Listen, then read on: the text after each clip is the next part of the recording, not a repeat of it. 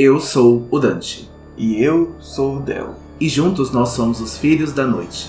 Este é o nosso podcast para ler ou reler as crônicas dos Caçadores de Sombras da Cassandra Clare. E hoje, os mortos saem da tumba. Nesse clima de Halloween se aproximando, bem-vindos ao nosso episódio 33, com a discussão do capítulo 10, Cidade das Cinzas, um lugar aprazível e privado. Como bons filhos do submundo que somos, já estamos em clima de Halloween aqui no nosso podcast, que é um dos meus feriados favoritos, né? Não é feriado aqui no Brasil, mas é uma das minhas datas comemorativas favoritas. Com certeza, a gente vai ter Ainda mais que nós estamos lendo esses capítulos vampíricos justo nas semanas antes do Halloween, a gente está muito animado, então a gente já pede desculpa pela nossa animação exagerada pelo Halloween. Bom, mas então a gente tem a discussão e hoje a gente vai falar também sobre outras sagas de vampiros também. A gente vai comentar porque eu tive uma fase vampírica muito grande aí. Eu acredito que todo mundo que é dessa fase aí crepusculete passou por muitos livros de vampiro. Então hoje a gente quer trazer também outras mitologias também sobre esses seres, porque acho que vai incrementar e vai ser legal no episódio. É, a gente quer aproveitar que esse capítulo é bem pequeno também, ele tem uma meia dúzia de, de folhas só. E para trazer essas discussões de também outros livros, né, que tenham a ver com o que a gente está falando aqui. Então, se vocês gostarem do que a gente fizer hoje, comentem lá no nosso Instagram, arroba Filhos do Submundo, e nosso Twitter, arroba Filhos underline submundo. É o que vocês estão achando do, do episódio nesse, neste formato, né? Porque nem todo capítulo a gente tem muito conteúdo para dissecar, né, e para discutir. E até para não ficar fazendo tantos capítulos conjuntos, né, manter a nossa regularidade, a gente está tentando fazer uma coisa mais diferente. Mas comentem aí o que vocês estão achando. E essa semana a gente tem uma mensagem de fogo do Marcos Bernardo, que não está nada feliz com a atitude da Clary no episódio passado. Ele falou que sentiu no peito a facada quando ela disse pro Jace a palavra repugnante. É, foi uma atitude, né? Foi uma reação da Clary bastante né, é controversa aí, né? Mas é um tema bastante difícil, como a gente tinha discutido semana passada, e como a gente até respondeu o Marcos Bernardo lá no nosso Instagram, que eu acho que um dos dois poderia ter esse tipo de reação, justamente porque eles estão sob muita pressão, estão, né, sob muitos sentimentos guardados ali, então é bem difícil para os dois, né? E essa reação foi difícil também. Eu acho que pro Jace é muito difícil ouvir isso, né? Porque por mais que não seja algo tão comum, né? Isso na cabeça dele funciona. Esse relacionamento na cabeça dele tá funcionando. E eu vi que qualquer tipo de amor, mesmo até um próprio incesto, pode ser difícil, né? É, principalmente isso, eu acho. então a gente entende é, a, as N reações possíveis que todo mundo tem lendo esses capítulos, né? Tem gente que toma um lado, tem gente que toma o outro, tem gente que toma um lado contra a autora, a favor da autora. É muito complicado, é muito polêmico. E é, é o que a gente falou no episódio passado, né? Vamos. Neste capítulo de hoje, acho que tá um pouco encerrada essa discussão do incesto, né? E vai voltar mais pra frente, com certeza. Mas é isso. Se vocês tiverem algum comentário sobre o capítulo de hoje, e os das semanas anteriores, podem ir lá no nosso Instagram, arroba Filhos do Submundo, que a gente está sempre querendo trazer as discussões para cá. Sim, e vamos então para a sinopse? Vamos lá. Simon é enterrado. Rafael explica para os caçadores de sombras como funciona o nascimento de um vampiro. Enquanto lidam com a culpa, Clary e Jace testemunham o nascimento de um irreconhecível Simon. Então, o grupo de caçadores de sombras, né, juntamente com o Rafael, se encontram no cemitério ali perto do, do Queens, né, do bairro do Queens. E ali é o cemitério judaico, assim como a Clary tinha pedido no capítulo passado. Ela tinha exigido que o Simon fosse enterrado ali, porque a família do Simon e o Simon é, são judeus e eles então vão para lá e é um cemitério bastante mal iluminado tem que ser encoberto, porque o Simon não está encoberto com glamour, nem ele e nem o Rafael, né? O Jace, a Clary e a Isabelle, né, estão glamourizados, eles estão com runas para se esconder, então eles vão ali para o cemitério para enterrar. E dentro ali do, do ambiente, a Clary vê que é um bom lugar para se estar durante o dia, levar flores, né, prestar homenagem aos mortos ali, mas que isso não acontece agora à noite, né? Ela tá bastante assustada com o que, está acontecendo ali, porque ela vê que é vai enterrar o Simon numa cova rasa, né, sem um caixão, sem um velório, então é até um pouco desrespeitoso pra memória do Simon, né? Se bem que a gente sabe que ele vai acordar, mas se ele estivesse morto seria desrespeitoso de alguma forma para ele. É, fora que ela não, com certeza ninguém faz isso, mas ela não amanheceu o dia imaginando que ia enterrar o Simon essa noite, né? Então, muito de repente, o, o negócio virou e o Simon aparece daquele jeito. É muita coisa para absorver, né? De novo, ela tem muita coisa para absorver muito rápido, né? Sim, em poucos dias ela tem muitas coisas, né? É o Simon vampiro, a mãe desacordada, é, é muita coisa. É, e o irmão é um grande problema. E a Claire pergunta pro Rafael se o Simon tinha sofrido, né? Quando ele foi atacado pelos vampiros. E o Rafael conta que muito provavelmente não, que foi até agradável, porque a mordida dos vampiros, a morte por sangue, como ele fala, ela tem um efeito meio meio alucinógeno, meio anestésico, né? Então ele quase estava assim, se sentindo drogado, assim. Então provavelmente não sentiu dor nenhuma. Esse é um, um efeito de vampiros muito comum em todas as mitologias, né? Essa, essa mordida que também é viciante, que também é, te faz querer voltar. Lembro, desde o Drácula já tinha esse tipo de coisa, né? É, nem todas são assim. É, eu vejo muito em Vampire Academy desse jeito, né? Libera uma endorfina, para quem já leu sabe, né? E tem 10 anos, então eu posso comentar um pouco a mais, porque a Rose se sente viciada, né? No, é, e até enciumada quando elas voltam pra, pra academia, porque a Lisa vai morder outras pessoas. Mas já é diferente em Crepúsculo, por exemplo. Né? A transformação lá é um pouco mais dificultosa, assim. Eles têm um veneno nas presas e então eles acabam sofrendo nessa transformação. A própria Bella acaba sofrendo bastante e o Edward também quando ele é transformado, né? E ele fala sobre isso, né? Sobre o veneno que tem ali na, nas presas deles. Então muda ali um pouquinho, né? Mas ou é um efeito muito bom para né, a vítima ou a presa, enfim, ou é muito ruim, né? É, mas é interessante que sempre tem esse efeito psicológico além da mordida em si, né? Psicológico, químico, digamos assim, a, além da dor da mordida, né? É, porque eu acho que muito da vai da criatura, né, o místico dos vampiros, né, esse quase que o demônio, quase que um sucubus, né, que vai ali se alimentar da energia vital ali das pessoas. Então, acho que envolve muito isso, né? preza muito por isso, assim. É, tanto o vampiro quanto a pessoa que está sendo mordida. Porque é quase que uma relação, assim. Em, alguns, em algumas mitologias, até, os vampiros, como eles estão mortos, eles acabam não tendo relações sexuais. Né? Vampiro a Máscara é assim também. E a, a, a, a mordida é tão íntima, é algo tão próximo que é quase como uma relação sexual, é quase como uma relação de amor, né? Então é, é bem legal a gente ver as diferenças, assim. Eu gosto muito que a Cassandra fez até uma mitologia quase que própria, né? A transformação dos vampiros aqui é diferente de todas que eu já tinha visto. Então eu gosto muito de como os vampiros funcionam aqui e até mais pra frente na história do Simon, né? Porque vai ter outras coisas, né? Vai, vão ter outras mitologias ao redor aí dos vampiros, né, com o Simon. É, certamente não é a, a última transformação do Simon, né, de rato para vampiro, e tem muito mais pela frente. Bom, mas a Claire não fica nem um pouco é, confortada quando ela escuta isso do Rafael. Na verdade, ela começa a passar mal. Ela tá se sentindo enjoada, tá ficando tonta. E o Jace percebe isso e ele puxa ela pelo braço, mesmo contra a vontade dela, para um canto, para ela pelo menos tomar um ar ali um pouco afastada, para para que ela se recupere, né? Porque eles vão, vão ver um procedimento que eles não têm nem ideia do que é. Eles têm uma noção, mas a Claire tá ali, eu vou ficar, eu vou ficar, eu vou ficar, mas se ela soubesse o que, que ela vai ver daqui a pouco, a forma que ela vai ver, com certeza ela ia estar tá mais enjoada do que ela já tá. É, e a forma de ver o Simon nessa posição, porque a gente não imagina, né? Agora ele é uma criatura e ele, né, se transforma de um jeito muito bestial. Então, ver o Simon nessa posição não é nada fácil.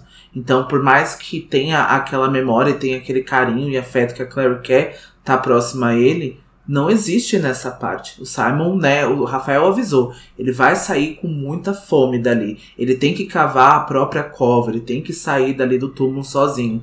E ele vai sair com muita fome. Então ele não é, né, ele tem uma outra condição, um outro estágio de vida agora. Então ele é diferente, né? Então ele ainda pode ser o Simon em pessoa, mas em condição ele tem uma diferença da Clary muito grande aí. Então, ali naquele processo ainda, né, o Rafael começa a cavar a cova pro, pro Simon, né, para então pro Simon poder sair dali. E a Clary e o Jace estão sentados ali pensando quanto o Rafael é rápido, né? O Rafael ele tem aí uma super velocidade por também ser vampiro, né? A gente já falou isso que eles têm algumas coisas sobre humanas, né? Eles e os lobisomens. E ele não demora muito, então ele consegue cavar a cova pro Simon, até porque não é muito grande, porque o Simon também não é muito alto, ele não é muito grande, então a cova é um tamanho médio ali. E a Clary tá pensando que tudo isso é culpa dela quanto do Jace, né? E o que, que você acha dela? Você acha que os dois têm envolvimento, têm essa culpa, é, né, pro Simon estar tá dentro dessa posição agora? Não, não acho não. acho que o Simon Inclusive, a questão do rato que levou a tudo isso, é, ele tá acompanhando essas pessoas. Na época, eu lembro que a gente discutiu que os caçadores lá na época não deviam ter deixado ele acompanhar, porque ele é um mundano sem conhecimento. Eles tiveram um pouco de responsabilidade. Agora, neste caso aqui, e, assim, responsabilidade, mas eles são super jovens, sabe? Jovens são responsáveis por natureza já. Agora, nessa questão aqui dele ter ido lá pro hotel outra vez, eu acho que não, ele não tem culpa não. Eles podem ter é, feito uma ação que provocou ele reagir dessa forma, mas a reação é todo, tá tudo na conta dele para mim. É, eu também acho. Eu acho que já tinha coisa que o Simon tava sentindo, né? Como a gente falou no episódio passado também, que ele já tava se assustando com o sangue, né? Ele tava se incomodando com o sol. Então ele foi lá para tirar a dúvida, mas eu acho que foi realmente uma consequência. Mas não acho que levar essa culpa é, eles precisam carregar esse fardo, né? Mas apesar que a Clary vai se sentir culpada, porque o Simon é o amigo dela, e ele tava indo ali porque ele queria também, mas também por causa dela também. E ela não conseguia negar, mas também ela precisava dele. Então ela meio que influenciava. Ele quase que não tinha escolha, porque ele faria qualquer coisa por ela, né? Então ela sabe que por esse amor e por essa amizade dele, isso se confundiu ali, né? Isso deturpou um pouco a, as escolhas do Simon. É, mesmo assim, é, não, eu até hoje não compreendo assim o, o, exato motivo dele ter escolhido aquela hora para tipo assim, eu vou pro hotel, sabe? Eu não sei se ele sentiu, não tenho nada a perder ou coisa nesse sentido, mas é, é me preocupa um pouco, é um pensamento tão autodestrutivo, né? Se o motivo foi esse que eu acho que, por mais que ele tenha visto uma coisa que chateou muito, não, não me dá para mim causa de, nossa, vou me jogar numa cova de vampiros, sabe? Igual o Jace no começo desse livro também, tava com muitos problemas, mas vou caçar briga com o lobisomem, tipo, vou caçar quase a minha morte, eu acho um pouco exagerado demais para a, a reação que ele teve. Só que como a gente não viu o ponto de vista dele ainda, eu não sei se esse foi o exato motivo dele ter ido. Se toda a situação com a Clary foi só um gatilho, mas o motivo é outro, sabe? O motivo é ele ter ficado de fato preocupado com a transformação e tal. Não, não sei, né? Tô interpretando sem saber o que passou pela cabeça do Simon até agora. Né? Mas é comum a gente ver nos livros da Cassandra esse comportamento autodestrutivo de alguns personagens, né? A gente vê isso no próprio Simon, no Jace, a gente vai ver no Matthew, né? Em As Últimas Horas. E a gente também vê no próprio Will e no Jen né, nas peças infernais. Então a gente vê esse comportamento já que por algumas questões que eles não lidam emocionalmente muito bem, né? Eles são muito incompletos emocionalmente ainda. Então, quando tem essas quebras, né, de sentimentos ou quando tem essas quebras de confiança, eles não reagem muito bem. Eu confesso que eu compreendo. Eu acho que eu também já fui adolescente, então eu já fiz muita burrada também por conta de não lidar muito bem com as emoções. Claro que eu não fui caçar minha própria morte, mas eu não tinha medo de me colocar em situações de perigo, uhum. sabe? Em situações de risco que eu tava me depreciando. Então eu entendo totalmente. E depois que a Clary meio que assume a culpa pelos dois ali, né? O Jace até se pergunta qual, qual foi a linha de pensamento, né, que te levou a concluir isso. E enquanto ela tá raciocinando, ela para de novo para olhar, né, observar de fato o rosto do Jace ali sobre a luz da lua. E ela ali ela se sente bastante triste porque ela não consegue enxergar é, tanta semelhança do Jace com a mãe dela ou com ela e olhando bem nem com o Valentim. É meio que, nossa, né, nem ele nem é tanto meu irmão, digamos assim, né? Entre aspas. Ela tá pensando. E tá causando todo esse, esse problema, né? E ela diz que se eles não tivessem feito o que eles fizeram na Court City, isso não teria acontecido com o Simon. Justamente o que a gente discutiu aqui, né? Eu, pessoalmente, acho que não tem, não tem tanta, tanta relação, né? Uma coisa com a outra. Pode ter sido um gatilho só. E o Jace concorda comigo, eu concordo com o Jace. E o Jace diz que eles foram forçados a fazer aquilo. Então, mesmo se fosse o caso, é, eles não fizeram aquilo porque eles quiseram. Só que a Clary já acha que não, que eles quiseram fazer isso. E justamente porque eles queriam, é que a Rainha Ciri fez o que fez. Então é muito complicado definir é, a, o, o nível de, de, escolha que eles tiveram, né? Porque ao mesmo tempo eles escolheram dar aquele beijo e ao mesmo tempo não, eles foram forçados a ter essa escolha pela rainha, né? E causou o Simon ter presenciado e gerou toda essa confusão, essa bola de neve de, de tragédia, né? É, pois é, eu entendo também bastante o que a Claire tá pensando, porque a gente tá falando há semanas, né, desses sentimentos internalizados deles todos, né? A gente tá falando sobre isso, que tava esse querer da Clary e o quanto eles dois se entregaram para esse beijo, o quanto poderia ter sido um selinho ou poderia ter sido um beijo menos caloroso do, do jeito que foi, né? Então eu acho que tem ali uma certa culpa, mas eu acho que o Simon é quase que um jovem adulto, então ele é responsável, igual, igual eu falei. Não acho que seja legal colocar esse fardo para si e falar não, foi por conta do beijo que ele fez esse tipo de reação, porque até acho que o próprio Simon sabia. Isso não foi verbalizado, mas ele também sabia que a Clary estava apaixonada pelo Jace, ele também sabia que não é fácil ela ter deixado ele de mão e ter descoberto que ele é o irmão. Então, assim, não houve uma conversa sincera entre eles. E eu acho que esse é um problema de todos os personagens da Cassandra. Eles não conversam literalmente sobre as coisas, porque eu acho que isso poderia ter sido esclarecido pro Simon. Uhum. Olha, eu tô ainda apaixonada pelo Jason, eu ainda sinto alguma coisa por ele, e eu não vou me entregar a essa relação agora. Mas enfim, né? Tá escrito desse jeito, a gente sabe que eles são adolescentes, precisava ter esse tipo de amadurecimento, é. precisava ter esse tipo de história para eles. Então tá, tá aí, né? É, é, é uma atitude muito madura que muito adulto não toma ainda, né? Então, ainda mais jovens assim de 15, 16 anos, para ter essa conversa deste nível, é, são poucos, né, que conseguem fazer nos momentos que precisa fazer, né? E ali entre a conversa do Jace e da Clary, né, o Jace acaba chamando a Clary de irmã. O que a Clary acha muito estranho. E aí o vai lembrar da infância que ele repetia várias vezes a mesma palavra até que ela perdesse o significado. Né? Então ele tá tentando chamar ela de irmã para que não soe na boca dele tão estranho, né? Que perca o significado e que ele não ligue tanto para isso. E ele fica repetindo a palavra irmã, mas a Clary diz que não se importa quantas vezes ele vai repetir porque a palavra nunca vai perder o sentido, né? Eles ainda vão ficar lembrando sobre isso o tempo todo. E a conversa dos dois é interrompida com a chegada dos nossos dois outros protagonistas, né? O Alec e o Magnus vêm correndo ali do cemitério e o Alec tá trazendo uma bolsa cheia de bolsinhas de sangue que o Jace havia ligado anteriormente e pedido para eles, né? Não ficou escrito neste capítulo o que aconteceu com a questão da prisão domiciliar do Jace, porque o Magnus conseguiu sair com o Alec, que era a isca ali, né? Que era o, o falso Jace preso e, por enquanto, não veio a polícia toda atrás da, da clave, a, atrás do prisioneiro, né? Mas eles foram até lá e o Magnus explica que aquele sangue é sangue de animal que ele retirou de um açougue. E quando eles começam a voltar em direção ao túmulo né, do, do Simon, que já deve estar quase pronto nessa altura, é, o Jace sugere que a Claire fique ali, que ele vai chamar a Isabelle para fazer companhia para ela. E ela fala que não, por que, que você vai e eu tenho que ficar? E ela pergunta assim: você já viu algum vampiro nascer? E ele, não. Então pronto, nem você nem eu, então vai nós dois. e aí o Jace olha para ela assim: caramba, impressionado pra ela, né? É, mas apesar, até o próprio Jace, depois quando a gente for ver as cenas seguintes, vai estar impressionado.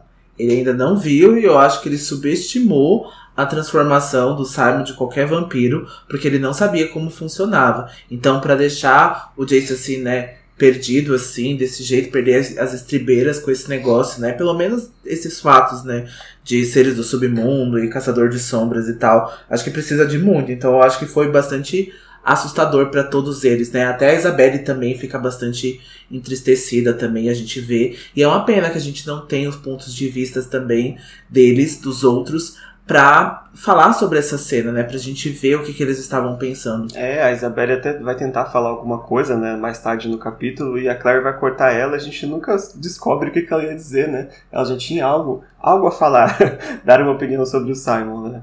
Vai ficar pro, pro futuro essa opinião da Isabelle. O que me surpreende um pouco, e acho que não é a primeira vez, que eles é, demonstram não saber muito sobre como é né, a, a transformação dos vampiros. Porque, mesmo que eles não tenham presenciado, é, foi preciso que o Rafael explicasse passo a passo para eles como é. Né? Eu acho que ficou um pouco deficiente a educação deles lá no instituto, né, pelo Rod, porque, pelo menos em teoria, acho que é algo que eles já deviam saber, né? Meio que o básico assim de vampiros, né? Eu acho que alguns segredos dos seres dos submundos, eu acho que eles não falam assim literalmente para todo mundo, sabe? Eu acho que é meio que mantido entre eles, é tipo, ah, vocês caçadores de sombra têm as suas coisas aí, nós temos as nossas, uhum. entendeu? Para que não tenha esse conhecimento de todo mundo assim sobre sobre esse negócio. Então, mas eu acho que talvez falte, ou até mesmo esse preconceito, né? Que os caçadores de sombras têm, que eles não vão se interessar. A não ser que eles precisam presenciar aquilo, assim, de fato, ver aquilo ali, porque não tem para onde fugir, eles não têm muito interesse em saber. É, eu acho mais provável que tenha sido isso, sabe? Que nem os Lightwood, nem o Rod é, acharam que fosse importante contar uma coisa dessas, né? Igual como na nossa educação, vários, vários assuntos são simplesmente deixados de fora, né? Como história do do Brasil, história da África, história de alguns lugares que para quem bolou os currículos não é tão importante. Eu não sei se é o caso aqui do, do nascimento dos vampiros. Né? Mas falando em nascimento de vampiros, o que, que você acha da, desta forma que eles nascem aqui nas crônicas? Cavando a própria cova. Ah, como eu tinha dito né, no começo, eu gosto bastante. Eu gosto bastante dessa forma porque muitas das outras transformações é só mordida e pronto, e você tá transformado. E no máximo você tem que ter sangue é, de vampiro né, é, no seu sistema. Então eu gosto bastante, né? E me lembra muito a transformação nos livros da Charlene Harris, né? Que é a Sophie Stackhouse, que é os livros que originaram a série de TV do True Blood. Eu assistia bastante, recomendo as três primeiras temporadas, depois vira uma bagunça sem fim, aí um, um samba enredo muito louco daquela série, mas as três primeiras temporadas são muito boas. E lá também tem esse, essa transformação, né? Eles também precisam ter ingerido o sangue de vampiro, precisam estar tá com ele no sistema, e eles precisam morrer, e eles renascem ali na cova, né? Eles precisam cavar ali o próprio o próprio túmulo. Então é, é bem legal, assim. Eu, eu li também os dois, três primeiros livros da série faz muito tempo,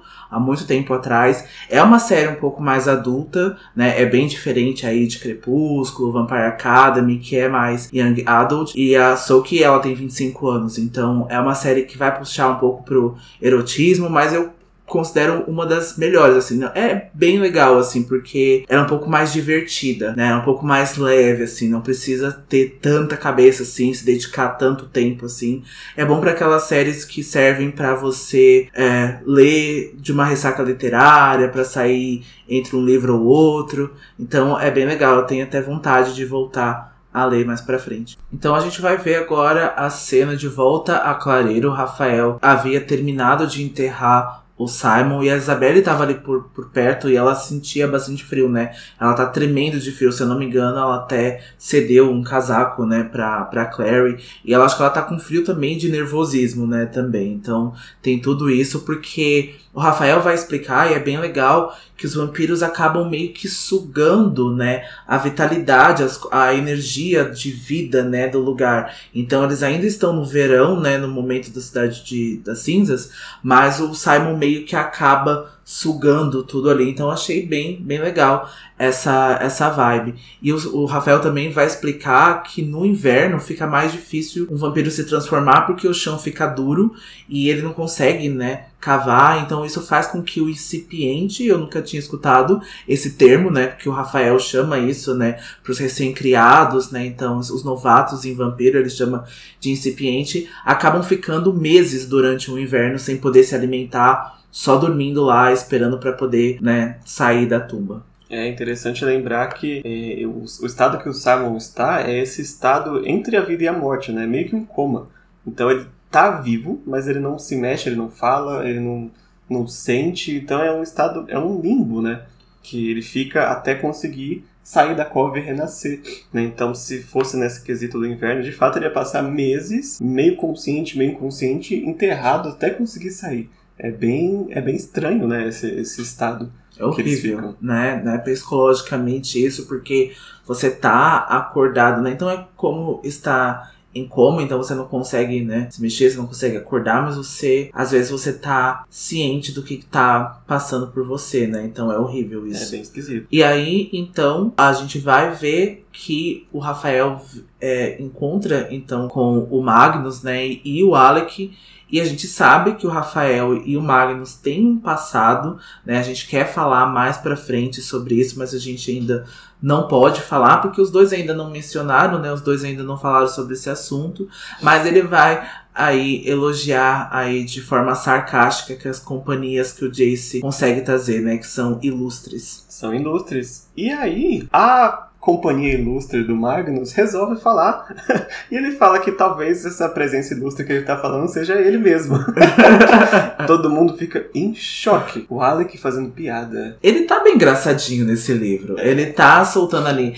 É um chupão no pescoço um dia, ele faz umas brincadeiras com a Clary, agora de novo, né? Todos os holofotes aí estão pro Simon, mas acho que ele tem essa coisa de quando ele é engraçado, eu acho que é, às vezes é até mais, né? Porque a pessoa que não se considera engraçado, eu acho que é muito legal quando ela solta essas piadas assim. É, já começa -se a aparecer um Alec diferente, né? A, a, companhia do Magnus tá não transformando, mas liberando coisas que o Alec guardava para si, né? É, e apesar que eu acho que me deu uma vibe quando eu tava relendo esse capítulo, que os dois tinham brigado. Que o Alec e o Magnus, os dois estavam meio estranhos um com o outro. A gente, de novo, não sabe, porque tá no limbo aí da, das é. coisas que não foram trazidas pro livro, mas pareceu que eles estavam num clima meio estranho. Não sei se é por causa do Jace, da, né, da crisezinha de ciúmes que o Magnus teve lá é no Loft. Então... Eu interpretei diferente. Eu acho que é, ah, o afastamento do Alec é mais por não querer assumir nada na frente das pessoas, sabe?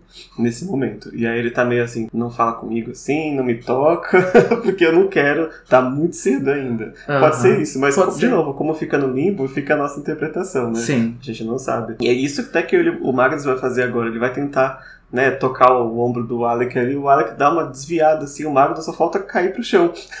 Me lembrou um episódio de Murder Family que acontece a mesma coisa com o Mythical Ken. É, agora que você falou, eles são bem parecidos, né? É verdade, sim. Ah, mas de volta ao clima sério do episódio, né? Porque tá muito frio, como o Dante bem comentou. E a Clary tá também sentindo frio e ela tá com a roupa da Isabelle. E aí é o momento que o Rafael vai explicar que o vampiro, quando tá renascendo, ele suga muito do calor em volta, né? E eu acho que, inclusive, quando eles não estão renascendo, é muito comum eles serem representados com essa, essa sensação de frio, né? Onde eles estão. Se eu não me engano, o Hotel do Morte também era descrito como bastante frio, né? A, o estado morto-vivo deles não deixa somente eles frio, mas deixa uma áurea fria ao redor, né? Bem, bem interessante. E ele pede para que todo mundo abra o caminho, saia de cima da cova, porque se ficar todo mundo ali em cima do montinho, vai ser mais difícil ainda pro Simon sair, né? Com todo mundo pisando. E aí o pessoal dá uma afastadinha ali. Como eu tinha falado também anteriormente, a Isabelle está ali e ela tá bastante pálida, né? Ela tá bastante nervosa com a situação e ela vai sugerir a Clary que talvez eles devessem ter deixado o Simon ir. E a Clary interpreta isso, né, que acha que a Isabelle tá menosprezando, né, os status do submundo. E eu discordo um pouco da Clary nesse, nesse momento, porque eu acho que a Isabelle falou justamente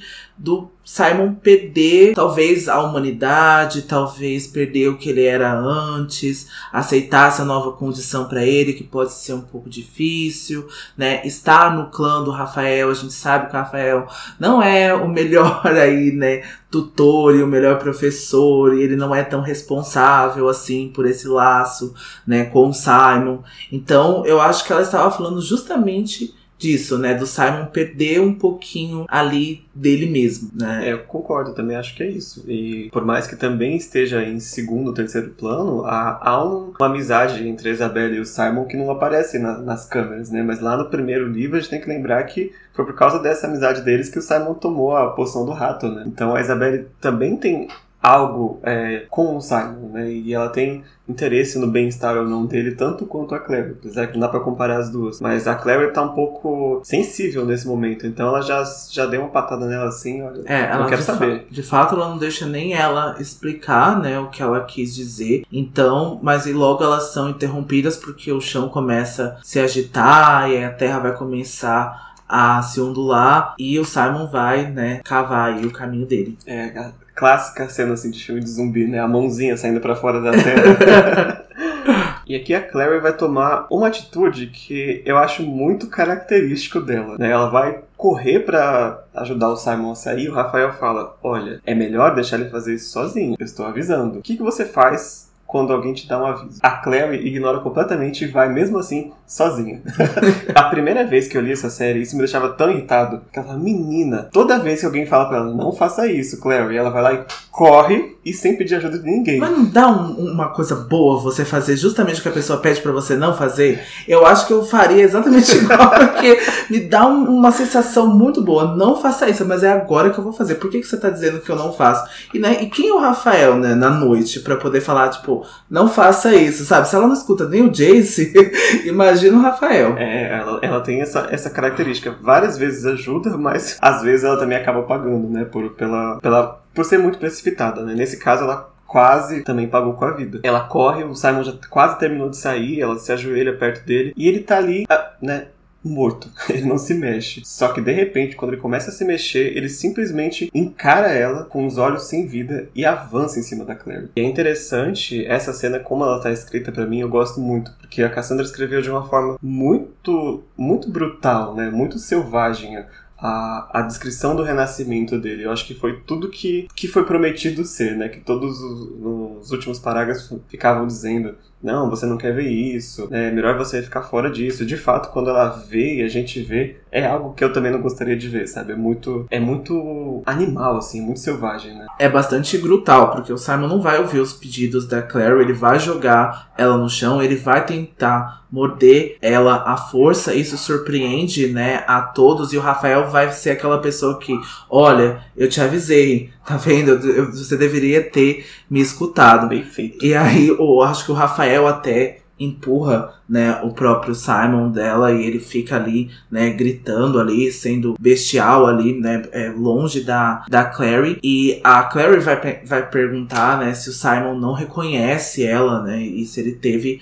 aí alguma perda. O Rafael vai explicar que sim, ele reconhece, mas que ele não liga, que ele tá com tanta fome que ali tava, o Simon viu ela como a própria bolsa de sangue ali. Ele não queria saber que era a melhor amiga dele, e ele tinha perdido esse sentido. E aí o Rafael então vai começar a abrir as bolsinhas aí de sangue que o Alec e o Magnus trouxeram e vai começar a dar pros, pro Simon, né? E a, a cena também descrita é bastante forte também, né? Não forte assim, mas brutal também. É, eu acho bem forte, porque ele tá meio que banhado em sangue ali, né? Meio esquisito de, de ver. Inclusive a série reproduz nessa cena, né? Bem. Até bastante fiel, né? A forma que o Simon renasce ali. É, é bastante fiel, porque ele também tá dessa forma mais bestial também. Ele também vai sair ali da, da, da cova, também vai pegar a, as bolsas de sangue, né? É até diferente o tom, né? Que a série tem aquele tom mais teen. Eu acho que a transformação do Simon até mudou um pouco dentro daquele episódio. É, a forma como foi, né? Porque não tá, a gente não tá acostumado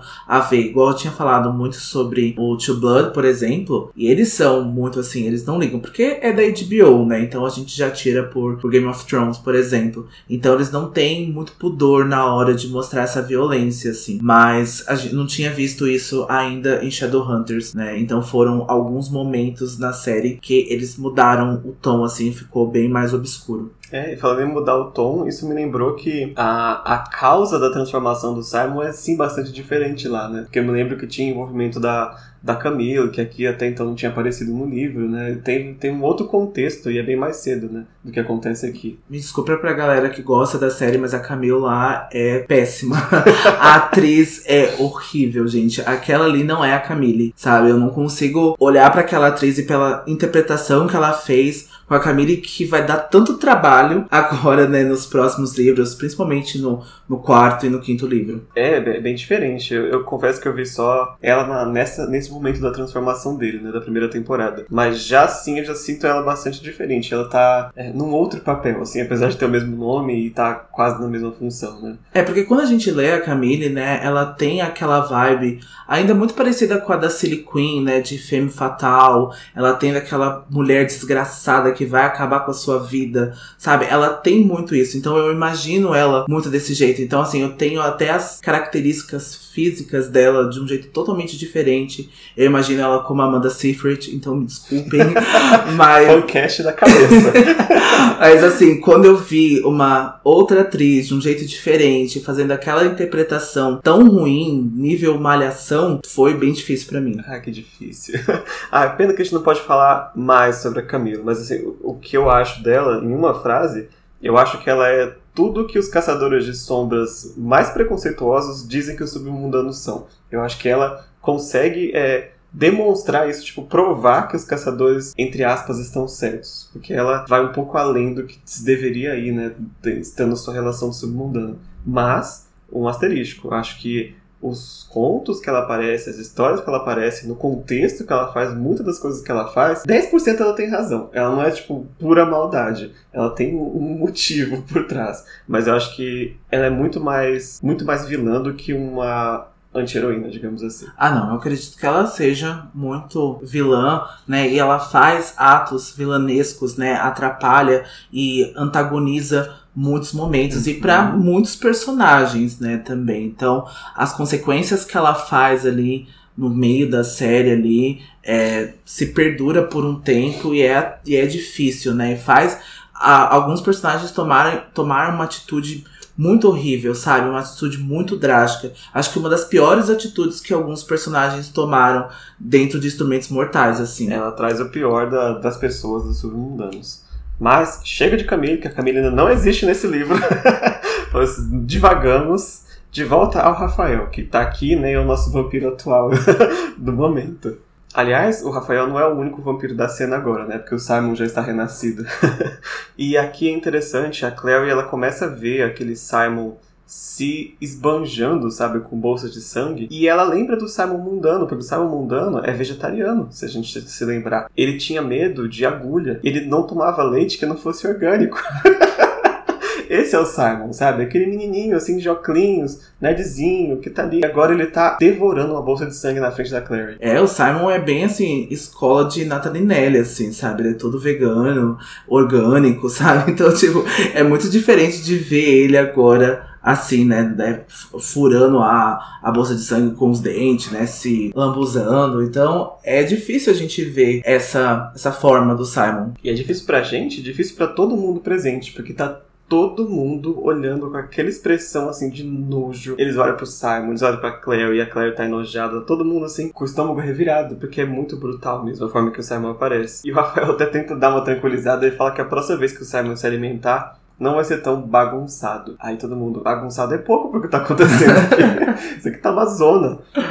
E a Claire já não aguenta mais, ela corre para longe, mas o máximo que ela consegue se afastar deles ali ela continua passando mal e agora terminou de passar mal de vez, cai de joelhos ali e ela pensa assim, brevemente, que talvez os mortos não fossem tão azarados no final. E ela dá uma breve arrependida assim de talvez era melhor ter deixado o Simon morrer do que passar por que ele tá passando. E isso encerra o capítulo de hoje. Pois é, esse foi um capítulo bem mais curto. Aí, como a gente tinha avisado no começo, a gente passou durante todo o episódio aí sobre o vampirismo na cultura pop, a gente passou aí sobre algumas sagas que a gente já leu, que a gente gosta, que a gente indica. E a gente também pede para que vocês falem lá no nosso Instagram, arroba Filhos do Submundo, se esse tema de vampiros já saturou, se vocês ainda leem alguma história, se vocês ainda têm interesse por esse tema, né? Eu confesso que eu tenho minhas sagas favoritas aí de vampiro. Eu gosto muito de Vampire Academy, fiquei muito feliz com a notícia da série, mas eu já não gostei muito de algumas coisas de produção, mas né,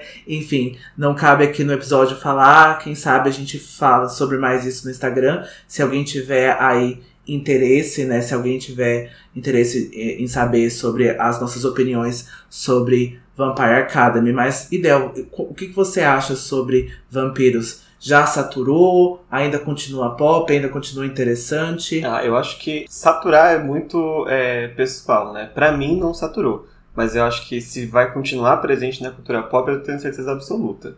Eu acho que nunca vai se deixar de ter histórias de vampiros. As pessoas estão sempre reimaginando nos livros, no Young Adult, nos videogames, está em todo lugar e de formas diferentes. Né? A gente começa a ver, é, além do vampiro que a gente conhece, esses vampiros é, europeus, tem os vampiros mais de, de selva, sabe? Aparece no The Witcher alguns vampiros totalmente diferentes. Então a gente tá. Ainda, para mim, eu super consumiria, assim, um conteúdo vampírico. Inclusive, eu estou é, começando a consumir a Academia de Vampiros agora, anos depois do, do lançamento dos livros, eu tô gostando bastante. Então, para mim, pode mandar vampiro que eu tô aceitando, né? Eu tô muito bem com vampiro.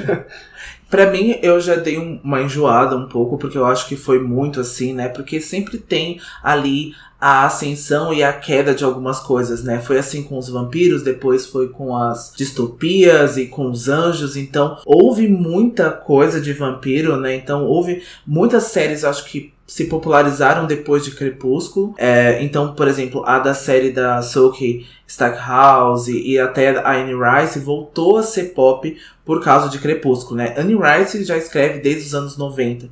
Eu gostaria muito de ler Anne Rice no ano que vem. Eu quero colocar os livros dela aí na meta, porque eu tenho muito interesse em saber. Ela escreve de uma forma um pouco mais adulta também, um pouco mais poética. Ela tem uma literatura um pouco mais robusta, assim, eu me interesso bastante. E também vai ter série é, da Anne Rice, né, das crônicas vampirescas. Aí eu acho que começando com entrevista com o vampiro, que eu acho que foi o primeiro dela. Além de uma série bem grande aí de 14 livros, eu acho. É, então para quem tá afim de séries de vampiro, já tem mais duas para sair. Fora essa dezena que já tem, que já tá encerrada, né? E algumas ainda em andamento. Acho que o Van Helsing tá passando ainda, né? Não sei se já terminou. Eu acho que já terminou. Ah. Mas tem algumas séries aí. Tem o Vampire Academy, né? Aí também estreando pela Peacock. E tem a o da, da Anne Rice, né? Entrevista com o Vampiro. E tem um monte de série aí que a Jolie Plack fez também pela, pela CW, né, que é o Vampire Diaries.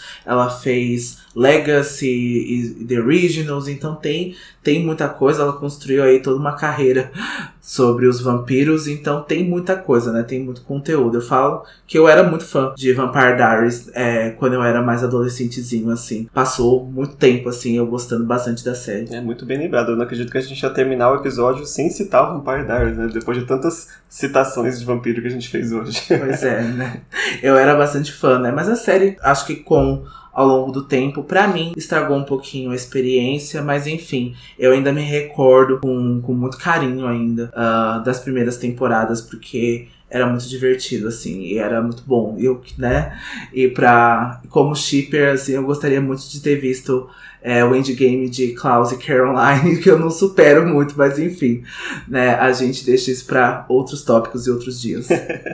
mas enfim, o sol está quase amanhecendo e é hora de voltar para os nossos caixões. Então vamos encerrar o episódio de hoje com o nosso momento Grimório? Vamos lá. O momento que eu vou escolher pro meu Grimório essa semana é o momento que o Simon então sai da tumba, né? Sai da cova. Um som ecoou pela clareira. Um ruído diferente de tudo que Clary já havia escutado. Uma espécie de ritmo pulsante vindo das profundezas subterrâneas. Como se de repente os batimentos cardíacos do mundo tivessem se tornado audíveis. O que está acontecendo? pensou Clary. E em seguida, o chão ergueu e se agitou embaixo dela. Ela caiu de joelhos. O túmulo estava ondulando como uma superfície de um oceano estável.